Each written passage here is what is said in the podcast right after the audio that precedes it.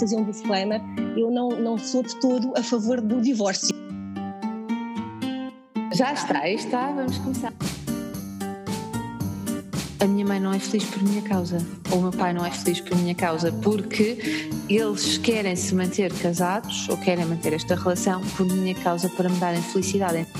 Fazer um disclaimer, eu não, não sou de todo a favor do divórcio.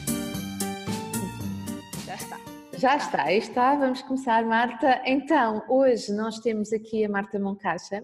E a Marta tem um Instagram e um Facebook muito interessante chamado Marta Dolce Farinente, correto? Isso. E, mas antes de começarmos o nosso tema, eu vou apresentar, as, vou passar as apresentações a quem? Direito, Marta. Apresenta-te um bocadinho para sabermos quem é que tu és e onde é que te podemos encontrar, para depois passarmos ao tema principal da, do podcast de hoje e do YouTube, que isto também vai passar no YouTube, uh, que tem que ver com conjugalidade, separação, divórcio, não é? Como é que o teu Instagram passa de um Instagram mais de lifestyle, continua a ser também, a falar da tua família, de ti, dos teus uhum. filhos, da tua relação, para um Instagram com um tema mais específico. Então, Marta, força.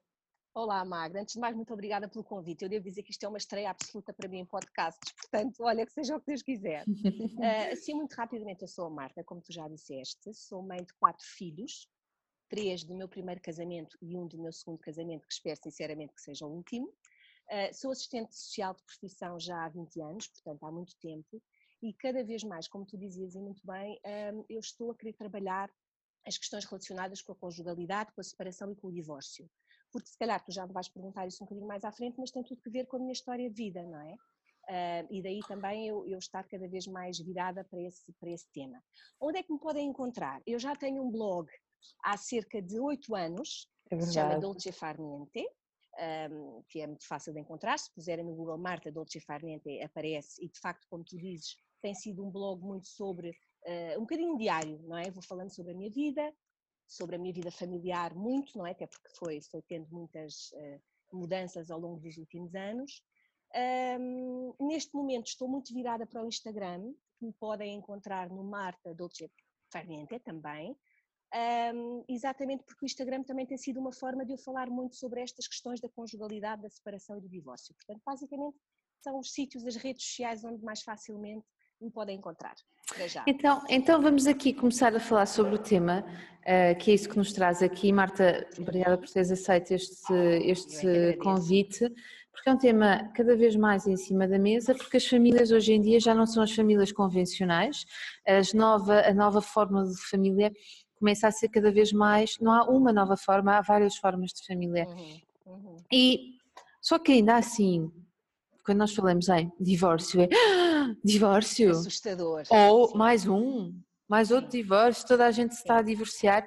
Quais são aqui as crenças que estão associadas a este tema do divórcio e que estavam e que continuam a estar? Eu acho que ainda há muitas, Magda, ainda há muitas crenças e principalmente muitas crenças associadas àquilo que depois vai ser a vida emocional das crianças, dos filhos, não é? Uhum, uhum. Eu acho que ainda há muito esta questão, e ainda ontem eu escrevia isso no Instagram, do mito dos, dos, dos, dos, pais juntos, não é? Esta ideia de que uh, os pais, mesmo que sejam tremendamente infelizes, mesmo que a coisa esteja a correr francamente mal, é sempre melhor para os filhos que os pais se mantenham juntos do que os pais se separem. Uhum, e, uhum. e, de uhum. facto, eu, por experiência própria, quer como filha de pais divorciados, quer como mãe de três filhos na altura em que se separou, eu sei por experiência que não é exatamente assim. De facto, os miúdos podem, tu sabes isso tão bem ou melhor do que eu, que os miúdos podem verbalizar que querem os pais juntos, mas depois aquilo que está por trás dessa verbalização, aquilo que muitas vezes eles querem dizer é, ok, eu quero os meus pais felizes, uhum, é? uhum, uhum. Só que na verdade eles verbalizam, eu quero os meus pais juntos. Um, e portanto, este, esta é uma crença muito limitadora quando as pessoas estão muito infelizes. E obviamente eu quero aqui fazer um disclaimer: eu não, não sou de todo a favor do divórcio. Acho que é importante dizer isto, não é? É importante dizer porque às tantas falo tantas vezes sobre o tema e quero tanto mostrar o copo meio cheio relativamente àquilo que pode ser uma situação de separação ou divórcio, que podem algumas pessoas achar que eu sou a favor de todo. Eu acho que o divórcio às vezes é um mal necessário, como tantos outros na nossa vida, mas de facto acho que há crenças que limitam decisões que os pais e que os casais que já não estão felizes juntos não, não tomam por receio. E, Sim. portanto, esta história do mito dos pais juntos eu acho que é um deles. A ideia, por exemplo, não sei se concordas, de que a ideia generalizada de que os filhos ficarão sempre absolutamente uh, traumatizados para a vida uh, com o divórcio dos pais também não tem que ser uma verdade. Uhum, Obviamente, uhum. e nós sabemos, Magda, que muitas vezes é uma verdade, não é? Porque dependendo Sim. da forma como os pais lidam com a situação de separação ou divórcio, assim os filhos lidam também. Nem mais, e, portanto, nem mais. E, portanto, eu acho que estas são fundamentalmente as grandes crenças limitadoras. Acho que é isto que muitas vezes limita os pais na sua decisão de se separarem, quando o casamento ou a relação já está muito muito, muito degradada e, portanto, e, e, acho que é importante desmistificar esta ideia. Sim, completamente.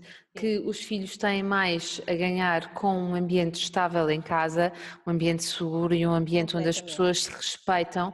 E quando isso não está a acontecer, hum, enfim, mais vale, é preferível que as pessoas se separem, mesmo, mesmo até onde, em ambientes onde isso possa não acontecer, mas onde as pessoas estão infelizes na relação. E, portanto, sim, Uh, os próprios filhos, eu penso muito nisto. Um, eu sei que alguns pais dizem eu mantenho-me com o teu pai ou mantenho-me uhum. com a tua uhum. mãe porque vocês iam sofrer muito, uh, ou eu não me separo, podem não dizer às crianças ou aos jovens, eu não me separo do teu pai ou da tua mãe uh, por causa, ou, ou, dizerem apenas eu não me separo dos, do, do, meu marido ou da minha mulher por causa dos meus filhos. Uhum. Uhum. Mas eu acho isso de, de uma injustiça enorme e, é uma carga imensa que é transmitida Exatamente, aos miúdos. era isso é um que eu ia dizer. Enorme, Magda. Porque muitas vezes, às vezes os pais até chegam a verbalizar isso. Muitas vezes não verbalizam, mas os miúdos sentem, não é? Os, os filhos sentem isto. Sentem, e sentem sim. esse peso, essa responsabilidade e sentem Sim. pela vida toda. Aquilo que os pais querem transmitir, eu não faço isto para tu continuares a ser feliz, aquilo Sim, que os ou eu faço sentem... isto por amor, ou eu faço Sim, isto por amor, mas ele sentem como um peso e como uma carga e como uma sim. responsabilidade imensa em cima dos ombros. Sim. E sentem também, provavelmente, que a minha mãe não é feliz por minha causa, ou o meu pai não é feliz por minha causa, porque eles querem se manter casados ou querem manter esta relação por minha causa para me darem felicidade. Então eu é que sou responsável pela não Exatamente. felicidade. Isto pode, eles podem ter a noção disto a um nível mais consciente ou não, mas a verdade é que isto lá fica. E claro que depois também pode servir aqui entre nós para, epá, eu não fiz isto porque eu gosto muito de vocês, eu toda a vida me mantive nesta situação para que vocês não sofressem. Sim. E então isso pode justificar alguns comportamentos até do próprio adulto. eu há bocado estava a dar uma aula e falávamos muito sobre manipulação, lá está isto toca uhum. ali um, bocadinho a questão da manipulação. Sim, sim sem dúvida. E sem portanto dúvida. temos que saber porque é que fazemos isto. E repara, e quando se decide por um divórcio, quando se decide uhum. que nós vamos, ok, vamos levar isto para a frente porque a relação não está a funcionar, ou porque eventualmente há uma terceira pessoa, e por vezes uhum. acontecem estas questões, hum, como é que isto pode ser comunicado à criança? Olha, eu, eu, eu, eu, falo muito pela experiência que tive, eu acho que é importante, se puder haver esse entendimento nos dois progenitores, portanto, no pai e da mãe, eu acho que é importante que seja comunicado a dois. Uhum, uhum. Um, obviamente que eu sei que, que, há experiências muito diferentes da minha e que, há, e que há situações de limite tão grandes que os pais não conseguem de facto ter a capacidade e ter a disponibilidade para se sentarem para, e para informarem os dois, os filhos, que aquilo vai acontecer, mas no mundo ideal, e nesse mundo ideal, felizmente, já vão havendo muitas famílias que conseguem gerir dessa forma, eu diria que é importante que seja comunicado a dois. Uhum. E que uhum. seja comunicado a dois, sempre deixando muito claro, um, que as crianças não têm, ou que os filhos não têm qualquer tipo de responsabilidade relativamente àquilo que está a acontecer, até colando com aquilo que tu, que tu dizias, não é? Portanto, de facto, é uhum. importante que eles percebam um, claramente que não foram de todo os responsáveis por aquilo que está a acontecer. E isto para nós adultos parece óbvio e básico, mas muitas vezes nas cabecinhas deles não é. Não é, não. E, e, portanto eles fazem muitos fantasmas, não é? Muitos fantasmas à volta das discussões que ouviram, muitas vezes em algumas discussões que ouviram, os nomes deles, as pessoas que eles são foram referidas de alguma forma e portanto às tantas aquilo fica tudo, ou pode ficar um bocadinho baralhado e portanto penso que no momento da comunicação é importante isso ser referido. Uhum. E depois outro aspecto que é muito importante e que, e que eu e o pai dos meus três filhos fizemos muita questão foi dizer que, uh, independentemente da nossa relação de amor ou, ou conjugal ter terminado, a nossa relação parental vai existir e vai permanecer para sempre. Portanto, independentemente de nós não sermos mais uh, marido e mulher, não é? já não sermos mais namorados na altura, eu acho que foi, uhum. foi as palavras que usámos, que eles eram mais pequeninos, mas deixámos os dois muito claro que iríamos para a vida toda ser pais deles e que isso nunca na vida iria mudar. E, e eu senti que eles ficaram muito mais serenos e muito mais uh, seguros uh, com isto. Uh, e de facto eu acho que às vezes os pais se esquecem de dizer isto, porque como eu dizia, acham óbvio, mas isto não é óbvio, Magda. Não. Naquela altura de stress não é de todo óbvio. Uhum. E Marta, não é uma conversa que se tem, são várias conversas que são vamos tendo com os miúdos. Aliás, eu continuo a ter, Magda, é engraçado, porque eu já me separei, ora deixa ver, eu separei-me em 2010, salvo erro, em agosto de 2010 e separei-me em maio de 2000 e divorciei-me em maio de 2011. Portanto, já se passaram uns quantos anos e nós vamos falando, ainda no outro dia, o meu filho Vasco, de 14 anos, dizia-me no carro, no carro nós temos aquelas conversas, estamos só a dois, uhum, conseguimos uhum. ter assim conversas mais, mais eh, enfim, mais, mais íntimas. mais íntimas, exatamente. E então ele falava-me do processo de separação porque os pais de uma amiguinha da escola está a passar. E obviamente que daí passou para o, para o nosso processo de separação, meu e do pai, e extrapolámos para a nossa situação. Portanto, como vês, já se passou tanto tempo, não é? Eu achava que já tínhamos conversado sobre tudo e que o assunto já estava completamente fechado. E depois, eis não quando, passado não sei quantos anos, por um episódio que não tem nada a ver com o nosso, concretamente, uhum. um, ele, ele toca no assunto. Portanto, eu acho que isto se vai falando e é importante ter dito isso, porque às vezes naquela dita conversa, a conversa, a é? conversa. Os pais, os pais ficam com muito stress porque acham que têm que dizer tudo naquela hora. E não têm que dizer tudo naquela hora, não, não vão sequer conseguir dizer tudo naquela hora, porque é uma situação de muita tensão, uhum, e muita uhum. tensão a começar, tensão para os pais, não é? E portanto eu acho também importante desmistificar isto. Há muita coisa que deve ser dita, mas há muita coisa que fica por dizer e que vai sendo dita. E não uhum. faz mal e não faz mal. Sim, e isso que acabaste de contar, essa situação é muito interessante. Passado sete anos, continuam a falar da situação do divórcio, o que quer dizer que de facto é um acontecimento na vida de uma, de uma criança e que não é uma ou duas conversas que vão resolver a situação. Nós temos não, que estar mesmo não. muito Até disponíveis. É um processo muito dinâmico, não é? Uh, no nosso caso, como tu sabes, entretanto também entrou um pai drástico, como eu costumo dizer, na vida deles. Entretanto, tiveram um irmão que não é filho do pai, Uhum, Portanto, uhum. há tantos acontecimentos familiares que vão surgindo ao longo dos anos que faz disto um processo dinâmico. Nada disto é, está cristalizado no tempo e ainda bem. ainda bem, e que nós precisamos lá estar para, para ir falando. Tu que fizeste a certificação Sim. em Lisboa e há muito pouco tá, tempo. Há muito pouco tempo, não é? está mesmo fresquinha. Está, mesmo fresquinha. Como é que esta, estes, os pilares e tudo aquilo que tu aprendeste te pode apoiar no trabalho que tu fazes agora? Ai, Magda, imenso, imenso. Olha, como tu sabes, e nós falámos sobre isso na pós-graduação, eu procurei-te e procurei a pós-graduação um bocadinho para, para me ajudar na relação com os meus quatro filhos, não é? Eles são todos, têm idades muito diferentes e com necessidades completamente diferentes e, portanto, foi muito nessa perspectiva pessoal e familiar uhum. e, de facto, agradeço-te imenso porque tem sido uma, uma descoberta, tem sido um admirável mundo novo. Mas, para além disso, quando tu nos apresentas o modelo e quando nos falas dos cinco pilares, das três ferramentas, eu de repente aquilo, sabes aquela sensação quando tu tens assim uma espécie de uma epifania e faz-te luz. E pensas assim, caramba, mas isto é válido para o exercício da parentalidade no dia a dia, não é?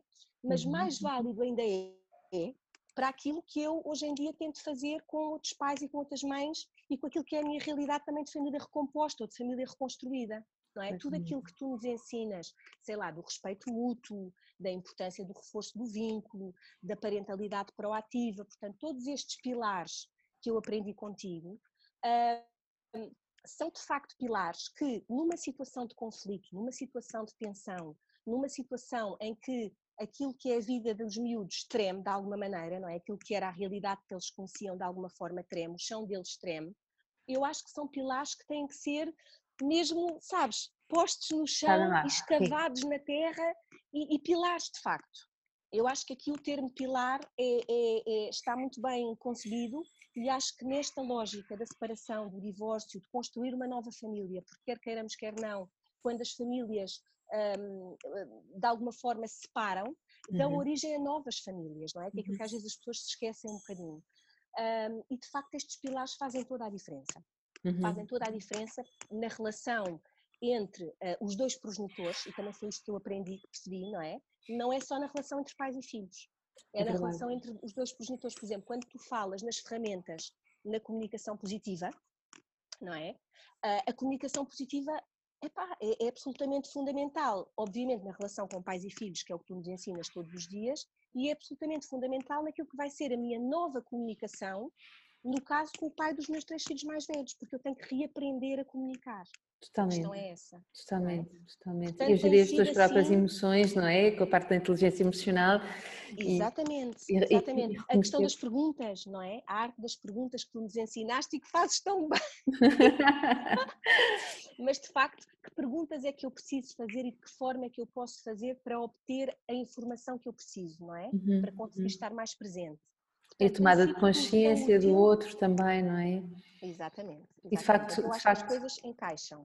Que maravilha, que bom que, que, está a ser útil e que, está, e que também te está a permitir, não só na tua vida pessoal, mas também enquanto profissional, poderes aplicar todas estas, estas ferramentas e todas estas aprendizagens. Portanto, ainda bem que, que, que, que isto está a ser Sem útil. Sem dúvida, estou super feliz. Acho que nada acontece por acaso, sabes, Acho que nada, nada acontece por acaso. Sim, sim, vem muita coisa nova, não é? Bom, vamos, vamos continuar, vamos continuar. Diz-me aqui uma coisa, estamos a falar sobre família, família, família, mas nós temos outros atores muito importantes que são a escola, que são, uh, e na escola, os professores, os educadores, a família alargada, quando há um divórcio, os sogros deixam de falar, os cunhados deixam de estar, como é, Marta? Como é que nós podemos Ui. manter a família para as nossas crianças sim, sim. quando deixamos de ser família clássica? Sim, eu acho que nós temos o dever de manter, Magda. Nós temos uhum. o dever de manter porque os nossos filhos têm o direito de manter a sua família, não é? Um, se calhar vamos um bocadinho por partes. Relativamente à comunidade escolar, um, eu acho que são peça fundamental neste processo, Magda, e tu que trabalhas também em escolas, não sei se provavelmente também traz esta percepção. Totalmente, totalmente. Das primeiras, a primeira medida que eu tomei quando me separei do pai dos meus filhos foi avisar as professoras e a educadora da minha filha Vitória. Uhum. Porque, de facto, eles passam muito tempo na escola, eles passam muito tempo no jardim de infância, é certo que os professores e os educadores de infância mais atentos vão ser percebendo, mesmo que os pais não digam nada, que há qualquer coisa que não está bem, mas nós não podemos correr o risco deles não perceberem ou perceberem a mensagem errada.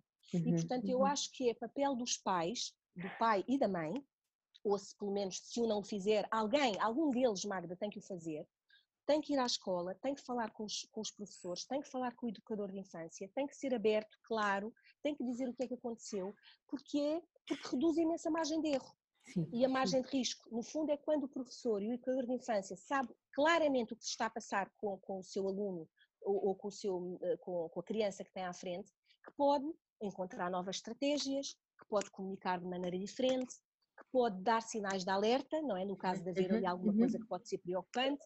Portanto, os pais não podem deixar isso ao caso. E, e eu sei por experiência uh, que há muitos pais que deixam, obviamente não por mal, mas porque estão tão absorvidos é? Não, até por, eh, até por eh, eu hoje de manhã estava a fazer um, um coaching numa creche, justamente, e por vezes é por vergonha, por admitirem que se estão também, a divorciar. Também. Ainda há esse estigma, há, há, imenso, é? há imenso esse estigma, há muito esta ideia de que nós temos que parecer sempre as famílias perfeitas, quando não há famílias perfeitas, não é? Não há pais uhum. perfeitos, nem filhos, nem famílias, e de facto é muito importante quebrar isso, é muito importante ir lá e falar, e dizer o que se está a passar, porque essa é uma das principais formas de protegermos os nossos filhos. Isso por um lado. Um, em relação à família alargada, de facto nós podemos deixar de ter pertencido àquela família, mas os nossos filhos pertencem àquela família a vida inteira. Uhum. Ainda bem, não é? Costuma dizer-se que é preciso uma aldeia uh, para, para criar uma criança, para quando uma criança nasce. Eu digo que é preciso uma aldeia para quando uma família se separa.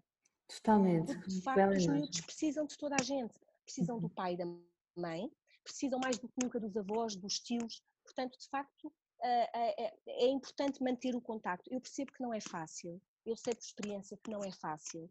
Há um caminho de luto, eu sinto que há ali um caminho logo naquela fase da transição um, e na fase logo depois da separação ou logo depois do divórcio, em que, em que a relação, a nossa relação com a família do, do outro progenitor fica, obviamente, uh, a machucada, não é? fica um bocadinho amassada, que é normal. Consegues ver, Magda? Agora consigo. Agora... Ah, pronto. Agora okay, consigo. Ok. okay.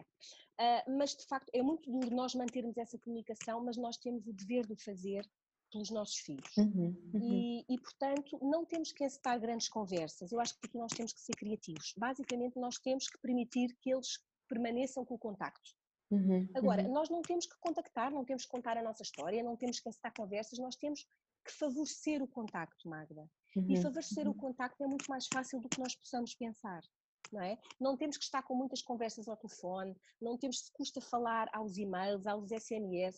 Hoje em dia, cada vez há mais formas alternativas de contacto, não é? Uhum, uhum. Para combinar coisas, e isto é válido com a família alargada, como é válido com o outro progenitor, porque muitas vezes no princípio falar é difícil, falar é muito difícil, uh, mas de facto a mensagem que eu gostava de deixar é, por favor, não vedem o contacto dos vossos filhos à família alargada, porque é super enriquecedor. Os, os avós paternos dos meus filhos são super presentes, vão buscá-los à escola durante a semana, vão levá-los, vão levá-los a atividades extracurriculares. Se me perguntares assim, Marta, mas a tua relação com eles é boa? Como é que tem sido neste percurso? Tem mudado, não é? Porque é dinâmico. No princípio era difícil e eu sei que eles não queriam muito enfrentar-me, como eu também não queria muito enfrentá-los. Uh, mas de facto eles foram percebendo que eu já não era a Nora, mas era a mãe dos netos. Uhum, e, e, uhum. e, portanto eu acho que nós, nós fomos fazendo, fomos crescendo também mutuamente, não é? fomos mudando a relação, porque eu acho que nós temos que ter consciência que as relações mudam, de facto nada mais vai ser como era, mas é importante que eles estejam presentes na vida dos nossos filhos ah, para bem da saúde mental dos nossos filhos. Uhum. Sem dúvida, sem dúvida. Ficava aqui a ouvir-te imenso oh, tempo. Já passou? já passou, mas para que eu, eu, não, eu, tenho uma pergunta muito importante. Eu estava aqui a ouvir-te e estava. E, e, e, o teu entusiasmo pelo tema é, é enorme não só o entusiasmo e a experiência também, porque o facto de teres passado por isto também, penso eu que te dá uma visão mais clara, uh, ou ajuda a ter uma visão mais clara e a não deixar de lado nenhum ponto. Uhum. Uh, Deixa-me te fazer uma pergunta. Para quem chega a uma família onde já há filhos, de um lado e do outro, ou onde pode vir a haver filhos, eh, como é que é este encaixe e o que é que é preciso que aconteça, quer de um lado, quer do outro. Referes-te ao, ao, meu atual marido, que entrou na nossa não, família? É não, não necessariamente ao, ao, ao, teu atual marido, mas em todas aquelas relações onde, se vai, onde vamos estar, vamos para uma nova relação e nessa relação já existem filhos, ou eventualmente nós que vamos também já levamos os nossos filhos. O que é que é uhum. preciso que aconteça para que se crie uma nova família com toda esta diversidade e com tantos atores à volta envolvidos, envolvidos não é? Que podem aqui uh, facilitar ou prejudicar a relação. O que é que é importante uhum. acontecer, Olha, Marta? Eu acho, eu acho que há muitas coisas, mas uma para mim, se eu tivesse que. Tu falaste dos teus, dos teus pilares e dizes que se tivesses que escolher um, era o vínculo, certo? Uhum, uhum, uhum. Eu acho que na, na multiplicidade de coisas que, que são importantes na pergunta que fazes, eu acho que aquela que é mais importante tem que ver com o, o, respeitar o passado do outro. Exatamente. Com o honrar o passado do outro. Um, de facto, eu acho que para nós entrarmos numa nova família, para nós sermos aceitos nessa nova família, para nós reconstruirmos novas rotinas, uh, para nós reconstruirmos uma família, criarmos uma nova família, não nos podemos esquecer que aquelas pessoas que ali estão já tiveram um histórico, ou têm um uhum. histórico. É? Uhum. E têm pessoas que não fazem necessariamente parte daquele agregado em termos de residência, não é? Mas que fazem parte daquilo que são as suas memórias emocionais, daquilo que, que é a sua bagagem emocional e ainda bem. E portanto, se eu tivesse que escolher um, eu acho que é o respeito. E tu uhum. tens um pilar que é o respeito mútuo, não é? E eu acho que aqui também se adapta. Eu acho que é o respeito mútuo, é o honrar a história, honrar o passado, construir a partir daí sem esquecer isso. Portanto, uhum. eu acho que esta seria assim a, a, a, a, coisa mais importante se tivesse que escolher uma. Muito bem, Marta. Gostei, gostei muito de ouvir. Marta, quem quiser o teu apoio uh, em fases, nesta fase de, uma possível fase de divórcio, ou de separação, ou de dúvidas, ou que já está o divórcio uh, feito, mas que. Mas que precisam de reaprender a comunicar. Sim. Exatamente, reaprender a comunicar ou um, começar a ver para a frente como é que as uhum. pessoas te podem encontrar? Eu vou deixar depois os links todos, mas diz-me okay. aqui como é que as pessoas te podem encontrar para pedir o teu apoio. Magda, podem sempre entrar em contato comigo por e-mail através de martamoncaixa.gmail.com Simples. Uh, também tem, é muito simples, também tenho um Instagram, como tu disseste no princípio, que está muito a falar sobre isto e vou ter de facto muito feedback, muitas mensagens privadas e portanto eu respondo, faço questão de responder a todas e portanto o Instagram também é Marta Dolce Farniente e portanto também por aí eu posso ser contactada. Uh, e basicamente é, é, é, isto, portanto estou disponível para atendimento individualizado uh, e vou também, e depois vou divulgar isso junto de ti também das tuas redes sociais, vou fazer também alguns workshops e alguns encontros nesta área. Muito bem, muito bem. Marta, obrigada. Eu espero sinceramente que, que este podcast tenha ajudado a ver a, eh, a questão do divórcio de uma forma mais positiva, porque ele faz parte ou pode fazer parte da vida e a vida continua e pode ser sempre hum, proveitosa. Portanto, Marta, obrigada mais uma vez pelo teu. Obrigada eu, Marta. Estamos Gostaste deste podcast? Então deixa os teus comentários e sugestões e partilha também. Continua a ler mais sobre estes temas em parentalidadepositiva.com e em momstheboss.com.